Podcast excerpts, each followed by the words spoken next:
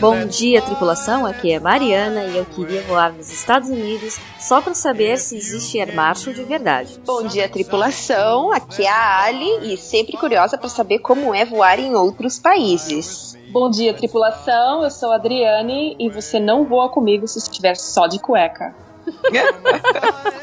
Só de cueca essa história vai ser muito bem explicada mais pra frente, mas bem-vindos a todos, senhoras e senhores, ao Galeycast, o primeiro podcast em português sobre a rotina e os bastidores da profissão comissário de voo. E diga bastidores, hein? Porque hoje nós temos o prazer de receber a Adriane, que é baseada em Seattle, e vai contar algumas histórias pra gente de como é voar nos Estados Unidos, que agora estou curiosíssima pra saber que história é essa, passageiros só de cueca na cabine. Mas enfim, para você que está nos ouvindo pela primeira vez e quiser assinar o nosso podcast, é só acessar galecast.com e abaixo de cada post você encontra os links do feed, assim como um mini player, se você ainda não estiver familiarizado com essa mídia. E para quem quiser mandar o seu feedback, comentário, pergunta e sugestão, nós temos a nossa página do Facebook, que é facebook.com/galecast, nosso Twitter e Instagram também é Galecast. Para quem quiser mandar um correio elegante, é só escrever para contato@galecast.com. E pessoal, é muito importante pra gente ter o seu feedback, ter os seus comentários, as suas opiniões, críticas, que só ajuda a gente a crescer. E também é muito legal se você puder ir no iTunes e dar um rate pro nosso podcast, que ajuda também a manter a gente nos destaques do iTunes, ok? E agora, senhoras e senhores, apertem os cintos, pois a viagem de hoje vai levar você até os Estados Unidos.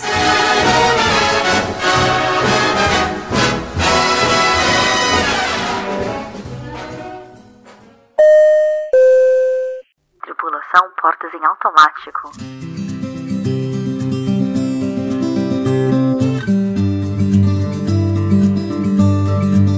Adriane, em primeiro lugar, muito obrigada por topar essa entrevista conosco aqui no Galecast hoje. E para quem ainda não sabe sobre você, para quem não te conhece ainda, fale um pouquinho. De onde você veio, o que você faz. Oi, Mariana. Oi, Ali. Ah, tô me sentindo muito privilegiada de estar participando aqui do programa, porque desde o primeiro programa eu fico ouvindo e eu adoro escutar as histórias de outros comissários. Bem, eu sou a Adriane, eu moro em Seattle, sou baseada aqui em Seattle também. Eu quis ser comissária de voo desde a quarta série e a vida foi acontecendo. Eu sou de Pomerode, Santa Catarina. Uhum. Sou formada em educação física. ah, fiz um programa de au pair na Alemanha, mas todo esse tempo fazendo essas coisas eu sempre quis ser comissária de voo. E que legal que desde criancinha você queria ser e conseguiu ser comissária de voo, mas que eu saiba, a companhia aérea que você trabalha hoje não é a sua primeira empresa, certo? Não, não é a minha primeira empresa. Quando eu voltei da Alemanha, eu já voltei focada para fazer o curso de comissária no Brasil, porque eu pensei, não, agora eu vou seguir essa carreira, porque eu queria fazer uma faculdade tudo antes, queria ter uma experiência fora do Brasil. E daí eu me inscrevi numa escola de comissários em Curitiba, fiz o curso e eu passei para Transbrasil. Eu trabalhei na Transbrasil por quase dois anos. E na Transbrasil, a nossa turma e algumas turmas antes e depois da nossa, nós fomos enviados para Ponte Aérea. Então a gente só fazia Rio, São Paulo, Rio, São Paulo. E eu louca para fazer a rota, fazer o Brasil todo. Mas por um ano a gente ficou lá fazendo seis pousos e decolagens diariamente,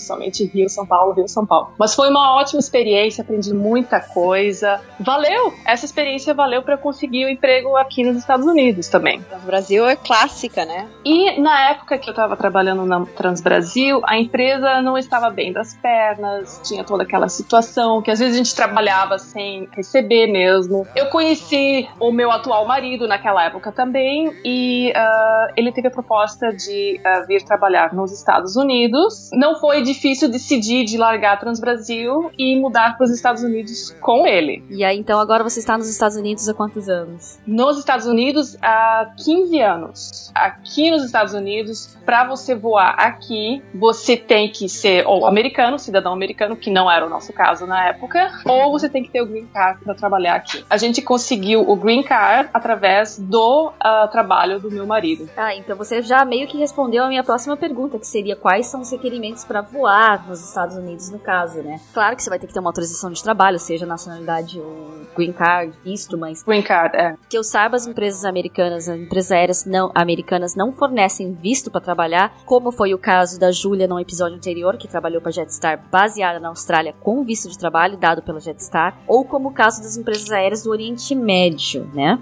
Mas Sim. Uhum. uma outra pergunta que eu tenho em relação a como fazer para voar nos Estados Unidos é exigido um curso que nem no Brasil ou o curso, o treinamento todo é dado pela empresa aérea? Como é que funciona essa coisa de certificação? Não, não tem nada de fazer curso antes. Você tem que ter o certificado de segundo grau completo, Uhum. idade de 21 anos, alcançar 2 metros, mesmo se for da pontinha do pé, você tem que ah, tocar ali no topo do- até chegar até 2 metros. E não precisa ter nenhum curso antes, não. É a empresa que te ensina. Mas o mais importante de tudo é isso. Você precisa de Customer Service Experience. Atendendo o cliente. Isso, atendimento ao cliente. Eles prezam muito por isso. E quem às vezes saiu da escola e tudo, eles vêm na hora da entrevista se acham que a pessoa tá apta a lidar com o público. E tem gente muito nova que entra logo com 21 anos, ou gente que já teve. que tá começando uma segunda carreira. Então aqui tem de tudo. Interessante. Depois que você passa na seleção e tudo mais, eles te contratam. Eles também fazem um background checking. Eles checam as tuas. o teu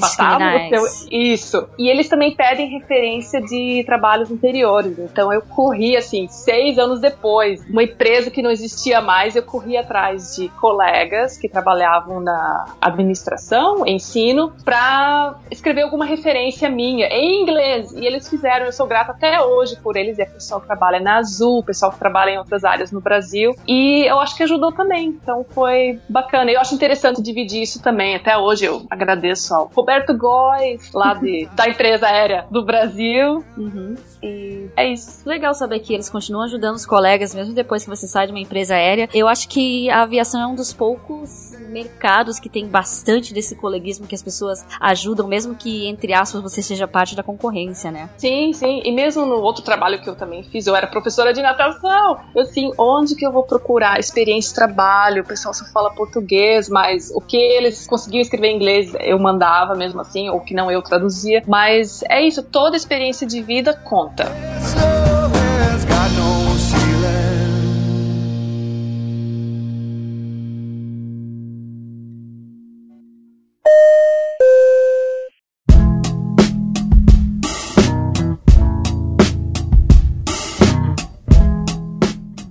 Adri, conta pra gente como é que foi o treinamento de quando tu entrou na companhia, enfim, o que que eles ensinam, quanto tempo durou. São cinco semanas de treinamento, como todos sabem, intensas. Nós não somos pagos nesse período, eles dão uma ajuda de custo mínima, mas é- essa é a empresa onde eu trabalho. Quase todas são assim, algumas pagam o treinamento. Olha, é intenso o negócio, primeiro porque inglês não é a primeira língua que você tá falando. Apesar de já ter morado seis anos, você acho que se empenha mais ainda que o pessoal daqui, que eles já acham complicado. Imagina a gente que não fala o inglês. Então, foi uma correria, alguns termos, mas você, quando quer uma coisa, você corre atrás. E o treinamento? O treinamento tinha de tudo. O que menos tinha é personal grooming. É imagem, treinamento sobre É. imagem, asseio. Isso, o treinamento é muito focado em segurança. Eu acho que das cinco semanas, quatro semanas e seis dias eram sobre segurança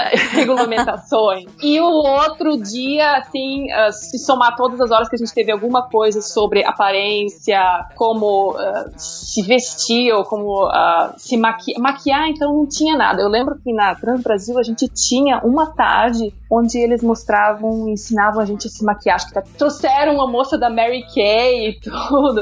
Aqui, nada, nada, nada, nada, nada. É engraçado, Nada né? mesmo. Prioridade é outra, né? A gente aqui no Oriente Médio também tem esse treinamento pra se arrumar, arrumar cabelo. Não é, só, não é nem só maquiagem, é cabelo e tudo mais, né? Uma das maiores diferenças foi essa, de segurança todo o tempo. Nossa, E uma coisa que me, que me chama a atenção de você falar de, da falta de. Não sei se é falta de, mas talvez a cultura de não ser tão cuidadoso assim com a imagem é que uma vez eu fiz um voo pra Toronto, eu acho, e aí tinha uma tripulação da United na fila esperando também para passar na imigração que eles iam pernoitar lá. E aí eles começaram Uhum. a olhar pra gente na fila, aquela tripulação Uhum. de 280 enorme, quase 30 pessoas. Aí elas, nossa, os sapatos de vocês são todos iguais, né? E a gente justamente olhando pro contrário, é.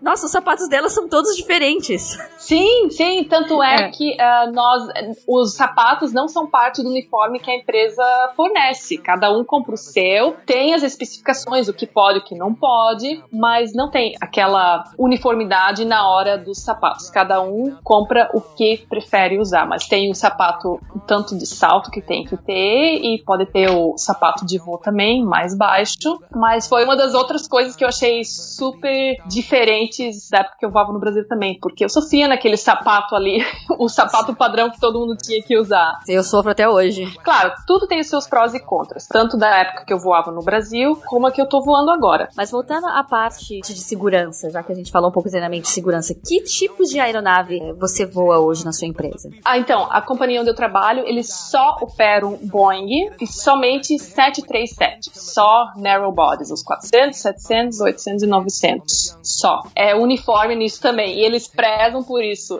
E eu prefiro, porque o treinamento é muito mais fácil. Quando eu entrei, o outro avião que eles operavam, e que eles iam operar só por apenas mais dois meses, mas a gente tinha que passar pelo treinamento, era o MD-80. Ah, sim, é que quase não tem mais MD uhum. nada voando hoje em dia. Só cargo e olha lá. É, e foi super interessante também, porque é um avião diferente, tem saída atrás. A galley é no final, mas tem assentos depois da galley ainda, é só de um lado. Foi, foi interessante. Ah, outro que a gente também opera é o 737-400 Combi, que é metade cargo. Na frente são quatro containers de cargo que cabem. E atrás, 72 assentos de passageiros. Caramba, é a primeira vez que eu, que eu ouço falar dessa combinação. É, eu Sim. também, também. Sim, é. É outra coisa muito interessante também. Então tem, são três comissárias, duas ficam atrás com os passageiros e uma na frente com equipamento de emergência da frente. Existe uma galha ali na frente no flight deck, um banheiro, e por isso tem que ter uma comissária ali na frente também com os pilotos. Mas segue todas as mesmas coisas, a gente tem que ficar sentado do lado de fora, no nosso jump seat, não pode estar no flight deck, tudo a mesma coisa, mas você fica sozinha ali, sem passageiro, sem nada, é só você olhando para uma parede, não trabalha nada. Tem gente que só faz es- esse tipo de voo e trabalha essa posição. Que maravilha! Uhum.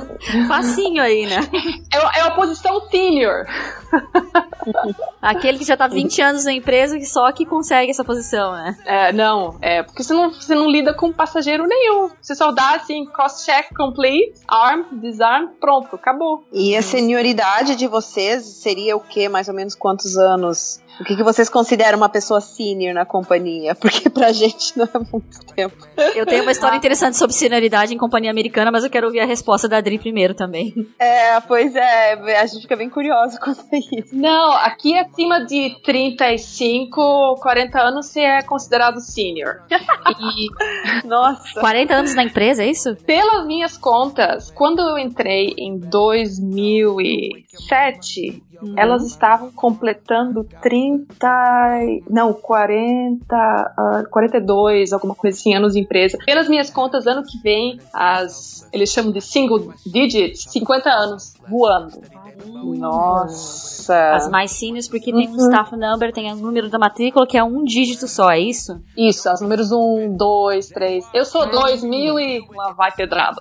É, mas essa história de senioridade aí que eu talvez eu já tenha comentado em outro episódio, uma vez voando pra Sydney de novo, fila de imigração. A fila de imigração é onde toda a tripulação se faz o catch-up, né? Todo mundo se, se junta e fica conversando mais até do que na Galley, né? E Uhum. aí lá, lá em Sydney, novamente, uma fila da minha empresa, novamente, um 380, quase 30 pessoas. E aí a fila, a outra fila era da Delta. E isso aí Uhum. aconteceu com uma amiga minha, que ela me contou a história, que o comandante notou que todos eram média muito novas, né? Aí ele falou: Nossa, eu notei que vocês são muito novas. Quantos anos você tem? E ela, na época, 28, né? E ele falou: Ah, legal, nós temos duas das nossas garotas. Ele usou a palavra girls em inglês, né? Ele falou: Duas das nossas garotas vão se aposentar depois desse voo, né? Aí ela: É legal, há quanto tempo que elas voam, né? 40 anos cada. É. Nossa! Nossa! Não, eu tava olhando aqui, agora tem outra empresa aqui. Eu posso até falar o nome porque tá na, nos noticiários e tudo na internet. A, a, mais recente foi a. Acho que era uma da American Airlines, 57 anos. E o da United, 63 anos. 63 anos.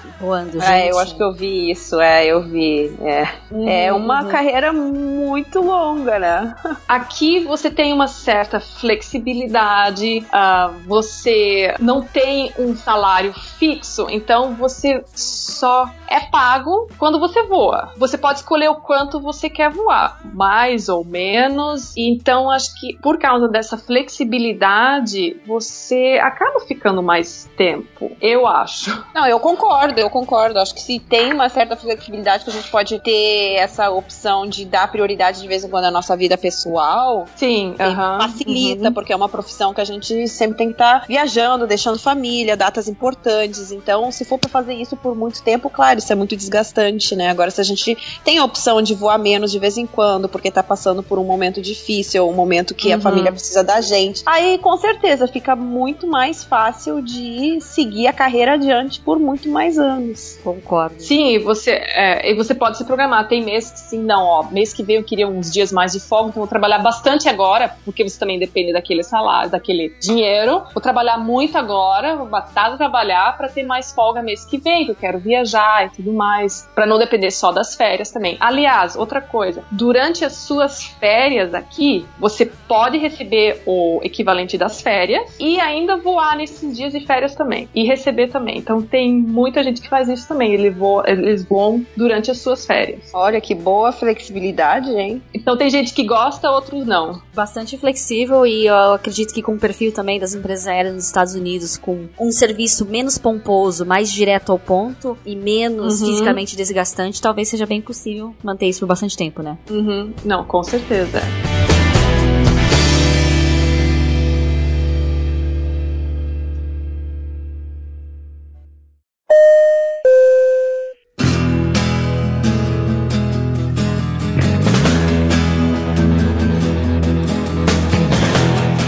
Agora falando sobre passageiros, né? Porque falando-se de Estados Unidos, obviamente, é o maior mercado aéreo do mundo. Só que, Uhum. olha, passageiro voando de cueca. Como assim? Bem, foi o caso de um passageiro da primeira classe, olha só, primeira classe. Ele estava embarcando, ele tinha a poltrona da janela. A passageira da poltrona do corredor, ela tinha um copo de chá no descanso da poltrona. E quando ele foi sentar, ele encostou e acabou derrubando todo o chá na poltrona dele, mas não conseguiu parar e acabou sentando naquela poça de chá da poltrona dele. Mas ele não se queimou também? Não, aparentemente não. Não falou nada, ainda bem, né? Ainda bem. Era um chá que a moça comprou no terminal, então não tava mais tão quente. Ele foi pro banheiro, falou que se molhou tudo. Eu falei, ok, pode se secar. A gente deu umas toalhas extras de papel pra ele se secar e tudo. Passou um tempo, quando de repente, ainda meio que no embarque, não foi durante o voo, foi no embarque. Durante o, vo- ah, o embarque, ele sai do banheiro ali da primeira classe, de frente pra todo mundo, e sai só de cueca. Tá segurando a calça da mão dele na mão e me entregou até ainda, assim, no intuito de eu ter que colocar num cabide pra secar. Gente. Eu, olhei pra ele, olhei pra chefe, porque éramos nós duas ali na frente, e eu assim, ah, eu nem falei nada, fiquei sem reação. E daí ele foi voltando pro assento dele, e daí a chefe assim, senhor, não, no nosso voo, só de cueca você não voa, não. Ou você voa com a calça, Aham. ou você voa com a calça, ou vai ter que desembarcar desse voo. A aeronave tava em solo ainda nesse, nesse A período. aeronave estava em solo, ainda estávamos no embarque, terminando o embarque. E até hoje foi a situação mais engraçada que eu já passei, que eu sempre lembro quando o pessoal pergunta assim: o que, que aconteceu de es- estranho, esquisito nos seus voos? Pra mim, essa foi uma clássica. O cara, na boa, saindo só de cueca, ia Gente. continuar um voo com. esperando secar Sem pudor a calça nenhum, dele assim. durante. Não, sem vergonha nenhuma. Olha. O único passageiro que eu vi de cueca foi uma criança de 4 ou 5 anos que passou mal e se vomitou inteira, mas os pais não tinham troca de roupa, coisa que acontece todo voo, né? Ah, Mas sim, adulto sim, de sim. cueca, assim, andando no avião como se nada tivesse acontecendo. Não, É, mas é, acontece, né? Esse tipo de coisa. Eu tive uma situação parecida já no meu voo também, mas eu acho que o passageiro de vez em quando meio que perde a noção da coisa. Ou pode estar um pouco embriagado também, né? Pode ser, É, não era o caso dele ali. Eu acho que não. Ele, inclusive, eu acho que foi uma das primeiras vezes que ele viajou de uh, ali de, de, primeira classe. É, ah, de, de avião, classe. primeira classe. É, uhum. é, mas aí, coitado, né? Ficou com as calças. Teve que ficar com as calças molhadas, então, porque ele não desembarcou, né? Sim, sim, não, não. Assim, não, mas como tá molhado? Falei, olha, durante o voo vai secar. mas não dá pra voar sem cueca, não, senhor. Sem, sem calça. Sem calça, sem não cueca, dá pra. Sem é, não, muito menos sem cueca, muito é. menos sem cueca. É. Mas comparando, assim, o passageiro médio americano e o passageiro que você tinha também na Transbrasil, que já faz um bom tempo, quais são as principais diferenças, assim, que você poderia dizer entre um e outro? Até porque o povo americano é muito mais acostumado a voar, né? Sim, aqui é quase assim, é viajar de avião, viajar de ônibus, é um ônibus aéreo, né? O pessoal tá super acostumado a voar. A maioria sabe das regulamentações, leis. Na época das férias é daí que a gente tem os maiores pepinos, às vezes, pessoas que não voam muito. Mas em geral, eu diria, comparando com a época que eu voava no Brasil, é mais tranquilo. No, no Brasil, inclusive, teve uma vez que uma pessoa queria fumar, acender o cigarro durante o voo e tal. Tudo bem que uns anos atrás podia, mas naquela época já não podia mais. Eu fiquei toda apavorada, né? Mas uh, ele desligou, apagou, apagou. O, o, cigarro e tudo. Mas uh, eu percebo que também as épocas são muito diferentes. Naquela época não tinha tanto celular. Os aviões estão sempre lotados aqui, sempre, sempre lotados. Quando tem um voo com 10 assentos abertos, assim, a gente fica feliz da vida. E... Dá pulo de alegria, né? Dá pulo de alegria, é.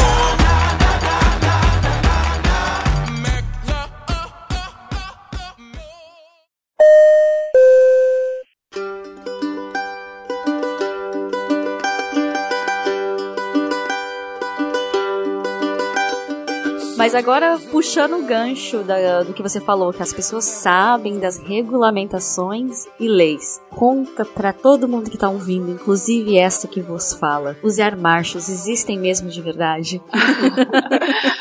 Existem, existem e estão nos voos, sim. Olha, e então pode gente, aprontar mesmo, hein? É, não são todos os voos, não. Uh, mas sim, eles estão aí voando pelos ares e tem muitas milhas nas costas. Tanto quanto os tripulantes, acredito, né? Se não mais, viu? Se não mais. Passageiros também sabem que existem air marshals, principalmente depois do 11 de setembro. Todo mundo sabe por aqui. Só que às vezes nós somos informados que nós temos eles a bordo, ou às vezes também não. Eles estão totalmente incógnitos. É. Totalmente, sim, a paisana sempre. Uhum. E eles não, eles não se identificam nesse caso. Às vezes eles se identificam sim, às vezes não. Mas sempre a paisana, sempre como se fossem passageiros normais. Inclusive, eles se vestem de maneira, às vezes, meio como turista ou como empresário, pessoal que viaja muito. Sempre a paisana, nunca de uniforme. Mas a gente às vezes não sabe e às vezes nós somos avisados. Legal, bem interessante. E, é. se, e se tiver, é, e se tiver alguma coisa acontecendo a bordo, alguma emergência ou tal, nós não podemos ir lá e chamar eles, mesmo se a gente sabe que eles estão ali. Eles que decidem se uh, entram em ação ou não. Interessante saber disso Olha. também. Então, ou seja, se algum engraçadinho uhum. trouxer a garrafa de uísque dele, entornar a garrafa inteira no, no voo e começar a ser uhum. inconveniente, o Air Marshal pode decidir se vai ou não. Exatamente. Eles que decidem quando entrar, quando revelar que eles são. Air, não que ele vai falar assim, ó, oh, eu sou um Air Marshal e tal, tal, tal. Não, eles decidem, eles avaliam a situação, se entram em ação ou não. Mas nós nunca podemos ir lá e pedir ajuda para eles e dizer, ó, oh, tem coisa tal acontecendo, você pode dar um jeito ali? Não pode, não pode mesmo.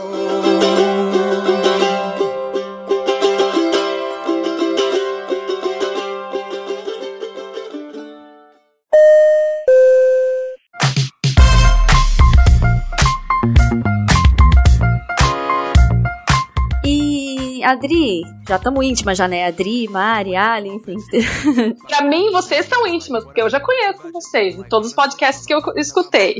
Ah, eu conheço você de seguir você online, que eu vejo as coisas que você posta tal, as trilhas que você faz, que eu fico babando, né? Todas as segundas-feiras, as perguntas também, eu fico esperando sempre as, as respostas que eu acho bem interessante. Também para comparar, como mesmo a Adri disse, ouvindo o Galecast e eu também seguindo o pessoal online, eu vejo como a gente tem pontos de vista diferentes, né? De cada empresa que a gente trabalha, cada Sim. lugar que a gente voa em si. Mas eu. Uma coisa agora que me chama, que eu gostaria de saber em relação a você voar aí na sua empresa, que justamente também faz bastante rotas pro Alasca. Tem algum serviço especial para passageiros que te chama atenção ou que chamaria a atenção de um comissário que voasse em outro lugar, talvez? Em questão de serviço, dois destinos, sim. Pro Alasca, não. Mas pro, a gente tem muito voo também pro Havaí. Muito voo pro Havaí. Um serviço que a gente faz que é diferente de todas as outras ah, rotas. Então, antes de pousar, 90 minutos antes do pouso, a gente, no último serviço, ah, dá entrega Mai Tai, que é um drink típico havaiano. Olha. para os passageiros acima é, de graça, o que é, não é muito comum aqui não, né? Porque aqui geralmente para Bebida bebida alcoólica é- alcoólica É paga, né? Paga. pagar. Sim, mas a gente oferece uma, um Mai Tai gratuito para os passageiros acima de 21 anos. E para o México tem um destino que a gente entrega comida quente de graça também. Geralmente é um tamale, que é um uma comida mexicana e tal, por causa do mercado, por causa da concorrência principalmente. Então eles sempre ganham uma, um lanche quente. Que delícia, que delícia. Tudo que é diferente burrito, parece talvez? bem, bem mais gostoso. Nossa, bem mais É. gostoso. Como é que se fala? É, the grass is greener on the other side.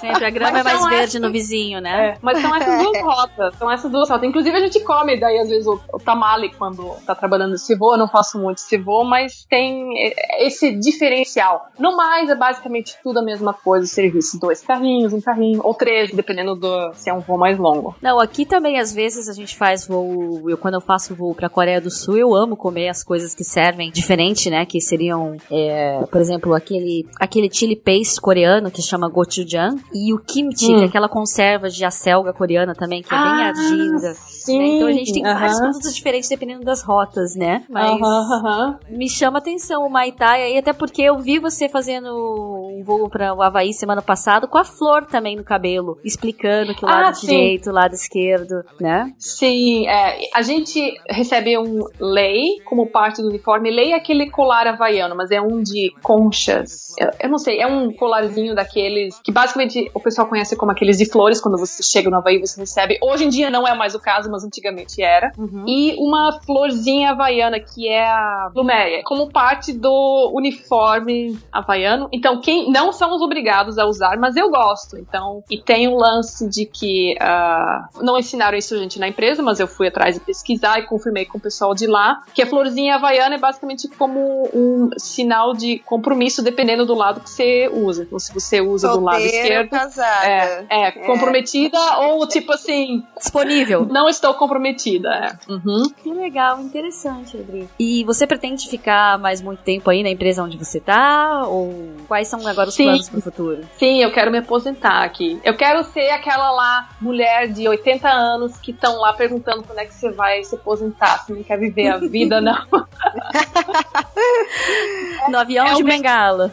Olha, acho que se, se tiver que apelar pra bengala, o, o, o treinamento não vai deixar. Mas tem isso, tem tem muita gente que eles, durante revalidação, que todo ano a gente passa pelo, basicamente, Uma bateria de testes e para revalidar a licença, né? Uma, um dos testes é também se a gente está apto fisicamente ah, com todos os procedimentos de emergência. Então, ah, é lá que eu acho que o pessoal mais sênior, às vezes, dá tudo de si para continuar voando. Mas assim, ó, a gente fala do pessoal sênior e tudo, com muitos anos de empresa. E olha, eu vou ter que dizer, tem gente, pessoal sênior, que trabalha muito mais do que pessoal que tá entrando novo, tem uns 5, 10 anos de empresa. 5, Porque eles 10 anos aqui é super sênior, né? Mas Porque eles realmente gostam do trabalho deles, sabe? E daí você já chega numa hora que você voa com quem você quiser, você trabalha o que você quiser. Então por que, que você vai deixar esse trabalho maravilhoso que você tá se divertindo? É quase um hobby. é, aqui é tão legal também, você conhece tanta gente legal, você vai pra tantos lugares diferentes, come tanta comida boa, né? Por quê? Tudo que você fizer no bidding, na escolha do, do seu, da sua escala pro próximo vez, você recebe. Então, ó, quero voar isso e isso pra tal lugar, fazer um pernoite ali, vou pra Nova York, vou jantar com as amigas, vou voltar e ainda recebe pago. Por que, que você vai vai deixar de trabalhar. Exatamente. Verdade. Mas sim, eu pretendo ficar aqui até a hora deles me mandarem embora, se for o caso. Ou eu decido que realmente não dá mais. O plano é ficar aqui sim. Eu acho muito legal isso, porque a gente tem uma certa paixão, assim, pela profissão, né? Acho que não, não interessa onde a gente tá, quem gosta de voar, gosta de ser comissário, realmente gosta, né? Verdade, viu? Olha, Concordo. que nem eles falam, quando o bichinho pica, cara, você. Eu não consigo imaginar fazendo outro trabalho. Eu até falei esses dias, assim, se eles me demitissem, se eu tivesse que parar de trabalhar como comissária, eu ficaria arrasada. Muito, muito triste. Eu ia procurar em outra empresa.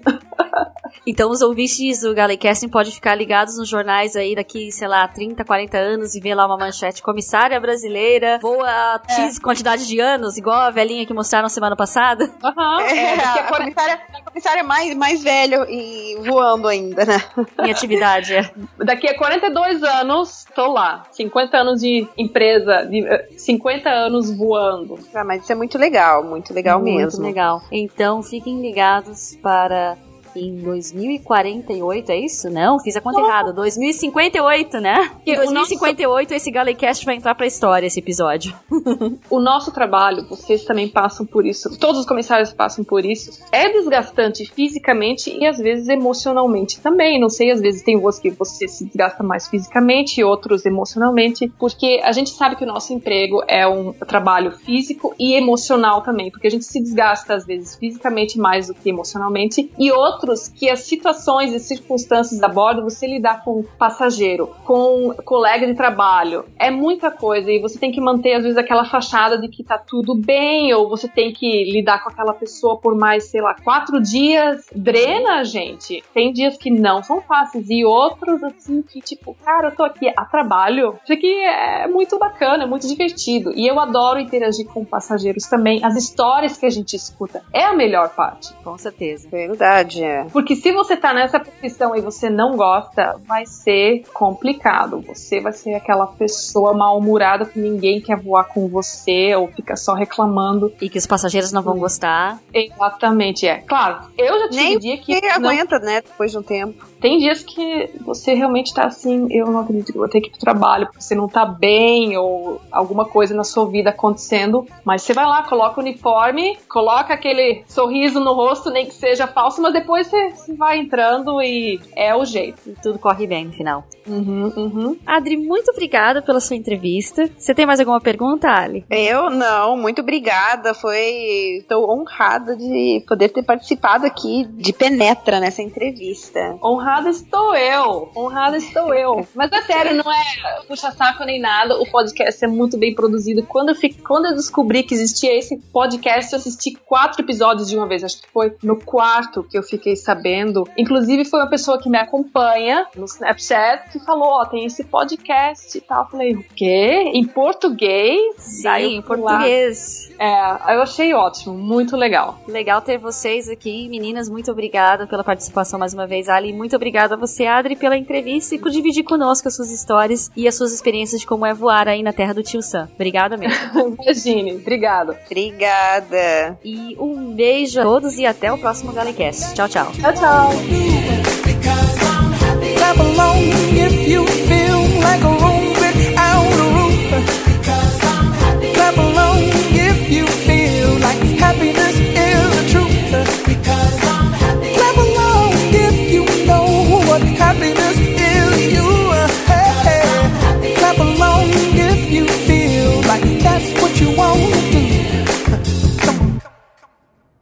Deus, quanto erro que eu fiz, mas enfim, vamos lá. Por que, que eu tô tão nervosa? Eu não sei. Eu, tá, deixando, tá deixando a gente nervosa. Não, mas eu esqueci de falar pra Adri, até é bom que agora a gente tem esse, esse, como é que fala? Essa pausinha aqui. Dri, se você errar alguma coisa, procure é, repetir a palavra inteira. né? Ok, aham. Errou alguma coisa Não, que eu você tô quer ficando repetir? nervosa, eu tô ficando nervosa, sabe por quê? Porque eu sempre escutava os podcasts e agora assim, peraí, eu agora tô nesse programa, né? É, mas é, é normal. No começo, eu também, o primeiro programa, eu fiz assim, tremendo. Falei, gente, eu tô fazendo um podcast, não acredito. Eu levei 20 horas editando o É. primeiro episódio. Então, gente, gente, mas eu quero assim, eu quero assim, sabe? Com o tempo você vai ficando É. mais relaxada aqui. Eu não sei por que, que eu fiz tantos erros hoje. Eu acho que eu tô muito feliz com a sua presença. Mas vamos lá. tá legal. Você não voa comigo somente de cueca. É isso? Porque se, se- de calça você não voa comigo. O cara tava de cueca, era isso? É, a- eu, posso depois contar o caso, mas basicamente o cara molhou a Uh. calça. Oh, chama a mala, só um instante. One moment. Tripulação portas em manual.